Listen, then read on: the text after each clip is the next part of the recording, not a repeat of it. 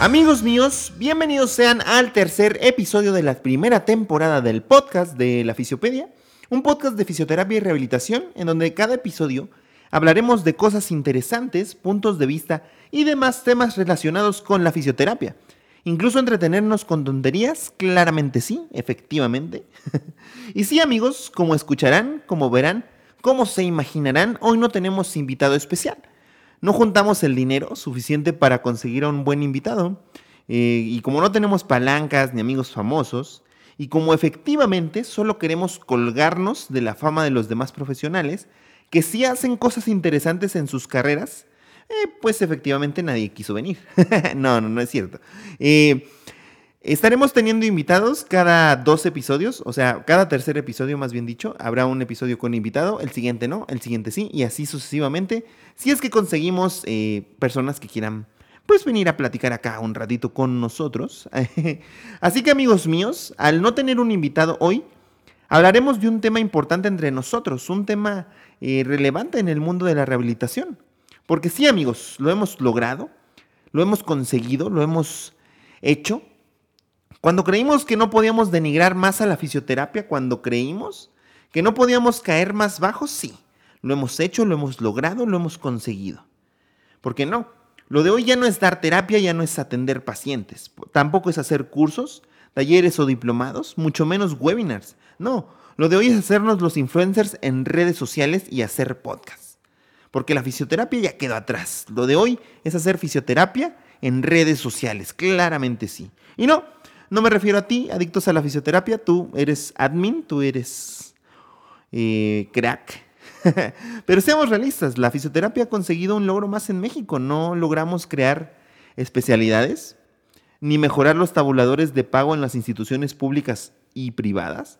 No hemos logrado mejores condiciones de trabajo, incluso nos jubilaremos sin pensión y no nos alcanza para comprarnos un terrenito. No, no conseguimos nada de eso, pero sí, conseguimos hacer podcast. Porque así como tu ex, la que te llamaba mi sol, y al revisarle el celular eran toda una galaxia, así de igual manera, a muchos se nos ocurrió la grandiosa idea de hacer podcast, pensando que nosotros éramos los únicos al hacerlo. Y aunque no nos escucha ni nuestra madre, pero ahí estamos, jugándole al influencer, ¿por qué? Porque ya todos queremos hacernos los influencers, los portavoces de la fisioterapia, los Marta de baile de la rehabilitación, los Omar Chaparro de la fisioterapia, y sí, estoy hablando a ti. Y aunque hablo con un poco de sarcasmo, otro poco también es verdad. Porque si bien hay muchas cosas que dentro de la fisioterapia no están bien, hay unas que se han vuelto un cáncer. Y a mi consideración, una de ellas ha denigrado grandemente a la fisioterapia. Y no, no es hacer podcast, claramente eso ya es payasada de muchos que estamos tratando de, jugarle al influencer, no. Eh, el consumismo y con ello los cursos, talleres, diplomados y las llamadas plataformas de formación continua han sido un gran mal dentro de la fisioterapia. Y no, no quiero decir que este tipo de formaciones o cursos sean malos o estas plataformas no sirven. Eh, reconozco que hay muchas formaciones muy buenas y de mucha ayuda, no estoy hablando por todas ni generalizando. Eh, pero la verdad es que la mayoría sinceramente dan pena ajena, y más para aquellos que pagan por cursarlos por, cursar ese tipo de cursos. Y no trato de juzgar a nadie. Sus motivaciones tendrán al tomarlos. Al contrario, solo quisiera hacer una pequeña reflexión sobre el tema. Mm, como profesionales sanitarios, independientemente de nuestra área de trabajo u especialidad, perdón, o especialidad, estamos obligados a estar en constante actualización, en constante aprendizaje y de esta forma mejorar nuestros conocimientos. Y con ello también favorecer una mejora en la praxis del día a día algo de lo que la fisioterapia carece, al menos aquí en México, es de organismos que certifiquen cada cierto tiempo a los profesionales y de esa manera estar seguros que el profesional está capacitado y actualizado para seguir ejerciendo en su campo de acción aún a pesar del tiempo. Este problema nos ha arrastrado a una gran cantidad de profesionales que al pasar los años siguen utilizando técnicas o métodos o ejercicios que carecen de sustento científico o que realizan su trabajo con conocimientos obsoletos y que no hay nadie que los regule. Esto ha llevado a la creación también de innumerables formaciones, cursos o talleres que hoy en día se ofertan. Solo basta con entrar a grupos de fisioterapia en redes sociales y te encuentras con una infinidad de cursos, talleres, diplomados, certificaciones sobre mil y una técnicas o métodos. Cursos para aprender el uso de equipos de electroterapia, cursos de valoración, hasta de temas básicos de la licenciatura, tengan evidencia o no. Porque ahí va la otra. Los organismos sanitarios y educativos que deberían regular este tipo de formaciones son los mismos que las permiten y las avalan. Así ha sido común ver este tipo de formaciones avaladas por grandes instituciones de prestigio, pero cuando vas y la tomas, te das cuenta que te robaron el dinero y te vieron la cara. Una pedorra formación que no te va a servir para nada o que carece de evidencia. Pero eso sí, bien avalada por la institución de prestigio. Y no, la culpa tampoco es de las instituciones de prestigio. Pero como decía hace un momento, el problema no son las formaciones como tal. Sin duda hay muchas que son una excepción, con grandes ponentes y que valen la pena pagar por ellas, con, buen contenido, con buena información actualizada y con sustento. Pero siendo sinceros, la mayoría, como lo decía hace un momento, no son así, son malas, por no decir pésimas. Pero entonces, ¿cuál es el problema? ¿Por qué se siguen ofertando y peor aún, por qué se siguen pagando por ellas? Porque así como han abundado los cursos, también ha ido creciendo la oferta de estudiar la licenciatura en fisioterapia en diferentes universidades, llámese públicas o privadas, y que han ido llevando consigo una formación pobre y deficiente de profesionales de fisioterapia. Aclaro, no hablo por todos. No conforme con esto, las ofertas de empleo que se encuentran en la mayoría de páginas de Internet o de redes sociales donde pareciera que más bien solicitan a un experto en, experto, perdón, en técnicas o métodos que a un fisioterapeuta con conocimiento actualizado y preparado para la valoración y atención de un paciente. Así que más bien pareciera que no necesitas estudiar la licenciatura, necesitas ir y aprender mil técnicas y métodos, porque para ellos tu formación como licenciado o, tu formación eh, dentro de la licenciatura no es suficiente. La licenciatura dura de entre 4 a 5 años dependiendo de la universidad en la que la estudies, tiempo en el cual deberías egresar con la preparación necesaria, tanto teórica como práctica, para afrontar las situaciones que se te presenten en tu hacer profesional, así como actividades docentes y de investigación. ¿Debería ser necesario entonces tomar o pagar tantas formaciones o tantos cursos? Hasta cierto punto sí, pero no de manera desmedida y sin sentido. No de información sin evidencia científica o temas que debiste haber aprendido en la universidad, o incluso temas que se podrían aprender en un libro. Si no, entonces, ¿qué aprendiste? ¿Qué hiciste los cuatro o cinco años que estudiaste tu licenciatura? ¿Qué te enseñaron? Y no, tampoco está bien romantizar la situación al decir la típica frase, de que es que la universidad solo te da una embarrada de conocimiento y ya depende de ti seguir aprendiendo. No, para nada. Si bien es, es una realidad que depende de ti seguir actualizándote, seguir aprendiendo, la universidad te debió dar las herramientas necesarias para estar preparado como profesional. Eso no exime a la universidad. Y en caso de que sí te las dio y tú fuiste un estudiante mediocre, no debieron dejarte egresar como profesional, porque es la realidad. Hay muchos profesionales que no son buenos, que no tienen ni siquiera vocación. Y entiendo que muchas veces hay deficiencias dentro de la formación. Ojo, no estoy criticando al profesional en sí. Pero es necesario tomar cursos de temas básicos o de tratamientos de ciertas patologías, de temas que podrías haber aprendido perdón, buscando artículos en bases de datos o revistas indexadas, o incluso comprando libros que hablen del tema. Y vuelvo a aclarar, aún para eso debes tener criterio para buscar información, no se trata de buscar por buscar, sino fácilmente podríamos ir a Wikipedia. Entonces, el problema no está en los cursos, en las formaciones, en los diplomados o en las certificaciones, sino que más bien, hablando de culpa, sería la responsabilidad. La responsabilidad está en la población que las consume, en la población que paga por esas formaciones, por esos cursos, por esos talleres. Otra realidad es que la mayoría de estas formaciones han sido creadas por negocios, seamos sinceros. Cursos que se ofertan por niveles para cobrar por cada uno de ellos, básico, intermedio, experto, avanzado y así. Diplomados que se cobran por módulos durante todo un año para así asegurar una entrada de dinero y asegurar a las personas que están pagando por él, ¿no? Teniendo un ingreso asegurado y ellos llenándose los bolsillos con eso. Y así hablaría de muchos ejemplos que podría considerar aquí, ¿no? De igual manera, cuando todavía te cobran y aparte lo que te ofrecen, carece de evidencia y no te va a servir para nada. Formaciones que no les importa si eres licenciado en fisioterapia o no, que aceptan a cualquier persona que esté dispuesta a pagar porque le enseñes. Entonces, ese es un gran problema. Por eso es que es muy común llegar a cursos o talleres donde no solamente te encuentras a fisios, sino a cualquier otra persona. Tenga una carrera, no. ¿No? Porque lo que ven, lo ven como negocio más que como una formación eh, que aporte a la profesión. De igual manera, eh, yo creo que otro problema es, eh, o, algo que hay que tener a consideración es que tener un currículum lleno de mil certificaciones no te hace mejor profesional que aquel que solo tiene dos o tres. El estándar en la actualización y preparación de un fisioterapeuta no se basa en el número de cursos o certificaciones que tenga. Al igual que tomar una certificación o un curso de dos o tres días, no te hace experto en un tema ni mucho menos te capacita al 100% para el tratamiento de una patología o paciente en específico.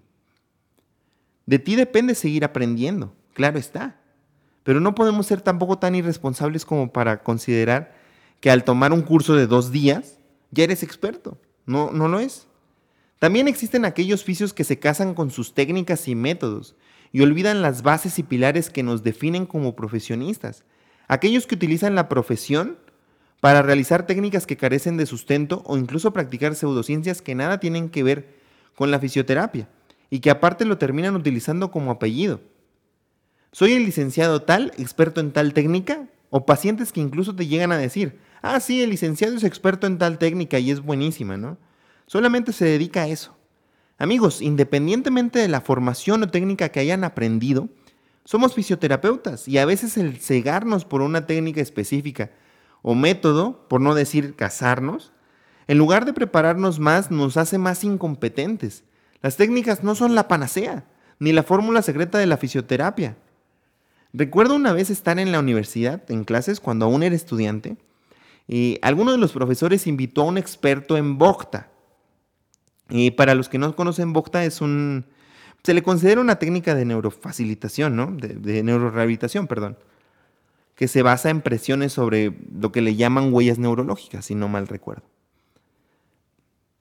Y, este experto fue para que nos explicara, o lo invitaron para que nos explicara sobre el método en clase. Pero, porque según él era el experto, obviamente, ¿no? Y bueno, ahí tenemos al experto licenciado Bogta, así le vamos a llamar porque no recuerdo cómo se llamaba, eh, vendiéndonos la idea a una bola de inexperimentados e ingenuos estudiantes eh, de segundo o tercer semestre, si no mal recuerdo, eh, que Bogta era lo mejor del mundo. Incluso recuerdo que a un compañero trató de nivelarle la tetilla. O sea, ¿pueden creer eso? La tetilla, el, pezón. Porque no, sé cómo llegamos a ese momento. El, chiste es que tengo bien en mi memoria a mi compañero con su playera fuera, con el dorso al descubierto, con el tronco, y según este experto, tenía la, una de las tetillas la tenía desnivelada, ¿no? Una la tenía más arriba y otra más abajo, para ser más, más eh, prácticos. Entonces, según este experto, presionándole quién sabe qué parte, eh, se le niveló, ¿no? ahí le estuvo presionando, ¿no? Y pues claramente nadie había notado ni el más mínimo cambio. O sea, nadie había visto nada. No todos le dijimos, él, estaba así de, no, y sí ven, ¿no? Que, ya se le niveló, ya están iguales. Y todos así de, mm, no, cri, cri, no, no vemos nada, nada. ¿No? Pero él aseguraba que sí había sucedido. Y que si no lo veíamos, eh, si no habíamos notado el cambio después de que él aplicó la presión, era porque en pocas palabras éramos así, nos dijo que éramos unos tontos y que no teníamos la experiencia en observar los pequeños cambios, ¿no? Porque aunque sean pequeños eran viables. O sea, como todavía que el vato se humilla a sí mismo en frente de un grupo de estudiantes que a pesar de inexperimentados nos dimos cuenta que el tipo, o sea, estaba completamente errado porque no probó nada y no sucedió nada. O sea, todavía nos llamó idiotas e ignorantes, así en nuestra cara, ¿no? ¿Por qué? Porque estaba casado con una técnica. Así que amigos, no, se casen con las técnicas, aprendan a ser buenos profesionales en el correcto hacer de su profesión en su capacidad para resolver problemas de su conocimiento, de sus bases, de su análisis objetivo, de su razonamiento clínico. Y si quieren usar técnicas o métodos, está bien, úsenlas, pero no como receta de cocina, no como la panacea. Porque sí o no, aprendes una técnica o método nuevo, sobre todo cuando eres inexperto, cuando apenas vas egresando de la carrera y no tienes tanta experiencia y quieres, tienes esa hambre de querer aprender más, ¿no? Y vas a los cursos o a los talleres, ¿no? Que depende del bolsillo de cada quien también. Eh, o aprendes un tipo de ejercicio nuevo, o incluso aprendes eh, acerca de un nuevo agente físico o algo, ¿no? Y, prácticamente saliendo del curso quieres aplicarlo con todos tus pacientes. No sé si les ha pasado, pero a mí en algún momento, en mi inexperiencia, pues también me pasó, ¿no? Y quieres aplicarlo todo, pues para practicar sobre todo también, ¿no? Eh, y esto les decía, es cuando inicias en tu hacer profesional, es muy común. Eh, y, pues lo entiendo, lo entiendo, pero no es lo correcto, no, no, no es lo correcto. Así que tú, amigo mío, que inicias tu carrera profesional, si nos estás escuchando y apenas eres estudiante o acabas de egresar, eh, o incluso tú, amigo, que ya llevas años de experiencia, eh, pues aprendamos a ser expertos en el análisis y razonamiento clínico más que en las técnicas. Y vuelvo a aclarar, ser un experto, vamos a llamarlo así, o tener gran conocimiento y experiencia en una técnica o método específico no es malo. Lo malo es que la quieras usar para todo o que la uses sin tener evidencia, o sea, que la técnica no tenga evidencia, o que la utilices de manera incorrecta, o sea, metiéndola así, o sea, de ley a cada paciente. No, o sea, no todos los pacientes la van a necesitar. Pero ojo, todo lo que he hablado hasta ahora es de aquellas formaciones educativas que son malas. Yo desde un inicio dije que no todas eran malas y que el problema no eran las formaciones como tal. Más bien, he hablado de, las formaciones malas y de aquellos que cometen el error de tomarlas, muchas veces por inexperiencia, por falta de conocimiento, ¿no? Porque al final de cuentas eh, no se trata de que unos seamos más inteligentes que otros, todos somos ignorantes. Yo recuerdo una frase que me gusta mucho, que todos somos ignorantes, pero no todos ignoramos las mismas cosas. El problema es que tratamos la salud de las personas y con eso no se puede jugar. Así que bueno, ahorita vamos a hablar también de las formaciones buenas, porque sí, amigos, no todo es malo, no, no, no, no todo denigra la profesión, o sea, no es cierto. Hay plataformas de formación continua, hay diplomados, certificaciones, cursos o talleres que realmente son buenos y vale la pena hacer un esfuerzo para pagarlos y seguirnos preparando y actualizando. Incluso algunos no tendrán el aval tan prestigioso pero terminan siendo pues joyitas dentro de la formación, o sea que de repente te encuentras ese tipo de cursos y dices, no, estuvo buenísimo, me sirve, tiene evidencia, aunque no fue avalado por una gran institución de prestigio. Eh, así que también debemos aprender a ser críticos y no consumidores compulsivos de cuanto curso nos pongan enfrente. Porque la verdad, de por sí el sueldo promedio, no voy a hablar, o sea, no estoy diciendo que todos somos pobres, tampoco no es la idea, pero el sueldo promedio, al menos aquí en México, de un fisioterapeuta, no es lo suficiente como para estar todavía eh, llenándole los bolsillos a aquellos que solo hacen las formaciones o los cursos por negocio. Porque ahí va la otra. Como el hacer cursos o talleres se ha vuelto la gallina de los huevos de oro y pareciera más rentable hoy en día lo que se gana eh, haciendo un curso que lo que se gana atendiendo a pacientes, pues muchos han creado formaciones hasta de cosas tan absurdas pues con tal de hacerlo por negocio. Ojo, no estoy hablando por todos. Así que amigo mío, a modo personal y desde mi punto de vista, mientras no haya especialidades también oficiales de la fisioterapia, porque aquí en México no las hay, y hablo de especialidades, como lo decía, oficiales, con acreditación y avaladas por instituciones eh, sanitarias y educativas, y, que tengan sustento científico, eh, pues estas formaciones y estos cursos patito que existen, que son la mayoría, continuarán abundando, o sea, seguiremos bombardeados de eso. Así que mientras eso no suceda, mientras las formaciones todavía no existan como tal, o no estén tan instituidas, pues te diré lo que a mi parecer deberías considerar antes de considerar, o antes, bueno, valga la redundancia, eh, cosas que tendrías que tomar en cuenta antes de pagar por algún curso o taller.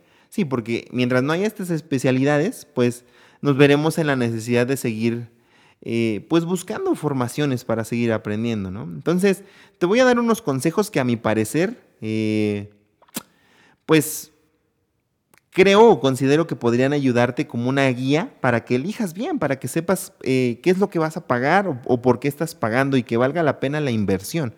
Porque, aclaro, es una inversión, es un gasto. Y bueno, lo primero es que tenga sustento científico actual, que no sean pseudociencias o charlatanerías, que no sea nada místico. Tampoco sigas las modas, o sea, solamente porque eh, algo se, se, está usando por moda, porque ya todos lo están usando, no lo tienes por qué usar tú, ¿no? Tienes que tener tu propio criterio, date a la tarea de investigar en bases de datos, busca dentro de la literatura científica si realmente tienen evidencia las técnicas o el, tipo de, de, curso que vayas a tomar, ¿no? Que te vayan a enseñar. Y si no sabes cómo hacerlo, si no sabes buscar en las bases de datos, ese es un buen indicador, y no es por juzgar, de que no es el momento de que gastes en un curso. Yo creo o considero que primero deberías aprender a investigar, a reconocer la evidencia científica y hasta entonces considerar buscar formaciones para que así tengas un conocimiento más amplio eh, de lo que vas a hacer. Eh, el 2, que no sea una, y que, no sea, perdón, información que puedas aprender en libros o artículos científicos, porque sí, muchas veces por la flojera de investigar o leer o por la falta de, de, hacer, de tiempo de hacerlo, pues preferimos gastar por cosas tan básicas que podrías aprender en un libro o con artículos científicos. ¿Qué es eso de irte a los cursos de, valoración de rodilla? No manches también, o sea, o de, valoración de hombro. O sea, rey, por favor. y tres, eh, que sea práctico en tu día a día. ¿Para qué rayos te metes a un curso de una certificación o de un taller o de una técnica que no vas a necesitar? Supongamos que te pagas tu certificación carísima de París en fisioterapia pulmonar, ahorita que está el, el boom, y en tu trabajo solo te dedicas a tratar con ortopédicos o, o, sea, pacientes que nada que ver, ¿no? Digo, te puede servir, pero si en tu día a día, en tu hacer, no atiendes ese tipo de pacientes, pues como que no le veo el caso, ¿no? Eh, punto número cuatro, una certificación o curso no te hace experto. Un curso de tres días en cierta técnica o tipo de paciente, como lo decía hace rato, no te hace experto en el tema al 100%. Necesitas continuar formándote, buscando información, aprendiendo. Yo creo que una de las cosas que más nos falla como fisioterapeutas es tener un conocimiento de la biomecánica, de la fisiología, ¿no? Y tener una valoración, eh, una capacidad de razonamiento y de valoración. Yo creo que en eso deberíamos de trabajar mucho como gremio. Yo creo que es un mal del gremio en general. No hablo por todos, creo, pero creo que sí en promedio podría considerar que sí, nos faltan repasar las bases. El ejemplo más claro está, como lo decía ahorita, con, esta, con este ejemplo que les daba, eh, pues el boom que ha tenido la fisioterapia respiratoria. Hoy en día, eh, pues por los pacientes COVID y post-COVID, ¿no? Pues estamos en tiempo de pandemia, al momento en el que se graba este podcast, pues es lógico que todos queramos una rebanada del pastel, ¿no?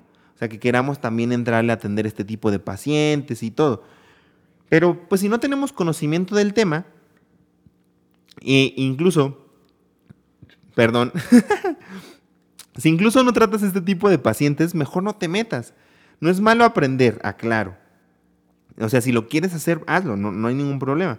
Pero toma en consideración que necesitas mucha más experiencia y formación que un curso de tres días, ¿no? Así sea por niveles.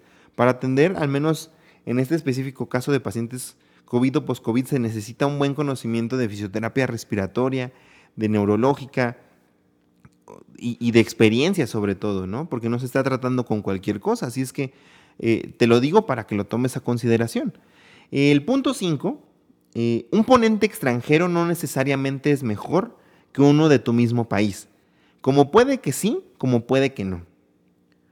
Un extranjero no es sinónimo de calidad, porque a veces nos dejamos llevar por eso. Es como de, ah, si viene de España, ¿no? Es el ponente, hostia, joder, ¿no? Y dice, ah, no, sí es buenísimo, voy, ¿no? Y al mexicano, pues no lo pelas, o sea, nada que ver. Ni, ni el mexicano por ser mexicano es mejor, ni el extranjero por ser extranjero es mejor. No te dejes guiar por la nacionalidad, para nada, porque llega a pasar, o ha llegado a pasar, yo lo he escuchado en compañeros, en gente a mi alrededor, que normalmente se dejan llevar por eso. El punto número 6, el que sea de dos o tres días no es malo, ¿ok? O sea, tampoco estoy criticando de que si te vas a un cursito de tres días no, ya no lo hagas, no, no, no. Depende mucho de lo que te están ofreciendo y de lo que vas a ir a aprender, ¿ok? Por eso les decía eh, hace ratito, tenemos que tener criterio. Punto número 7, hay plataformas de, formación continua, perdón, en línea que son mucho más accesibles económicamente y en las que podrías continuar actualizándote, que tienen grandes ponentes, que tienen muy, muy buena calidad de información y pues obviamente, como lo decía, a mucho menor costo. Entonces podrías considerar también eh, buscarlas. Eh, ocho y último punto, no creas en todo lo que te digan, siempre juzga con conocimiento de causa. La fisioterapia no es nada místico, la fisioterapia es ciencia, todo tiene un fundamento y una razón de ser. No olvides que tus bases son lo más importante dentro de tu formación, dentro, perdón, de tu formación. Eh, bueno, y este es el último punto, así que amigos míos, con esto terminamos el episodio de hoy, espero que no haya sido polémico, que no haya quedado yo como un eh, tremendo payaso. Espero que te haya gustado, que lo hayas disfrutado. Si consideras que hay cosas que nos faltó decir o mencionar, o no estás del todo de acuerdo, o incluso estás en total desacuerdo, toma en cuenta que esta es una opinión personal. Te la di gratis y no te cobré por ella. No como los cursos sin evidencia que sí te cobran y también se basan en opiniones personales de a mí si me funciona. Así que pues, no, te vayas a molestar tampoco si no estás del todo de acuerdo, no, no pasa nada. Podemos opinar diferente, pero en cualquiera de los casos, ya sea que te haya identificado o no, puedes escribirnos y dejarnos tu opinión, nos encantaría leerla, ya sea por mensaje en la página de Facebook, en Instagram o Twitter, nos puedes encontrar como la Fisiopedia, o al correo lafisiopedia.gmail.com. Eh, de igual manera, próximamente tendremos una nueva sección en el programa de anécdotas, ya sean serias o en la que o en las que hemos quedado eh, como tremendos payasos, cosas que nos hayan sucedido en el día a día, que incluso puedan ser chistosas, cosas, anécdotas que luego nos pasan dentro de la profesión de las que pues ya mejor nos reímos, ¿no? Las risas no faltaron. Eh, pues nos gustaría compartirlas con ustedes y reírnos un poco en, en los próximos episodios. Recuerden que este podcast tiene la mitad de serio y la mitad de informal. Fue un gusto estar con ustedes, yo me despido y nos vemos en el siguiente episodio con un invitado. Chao.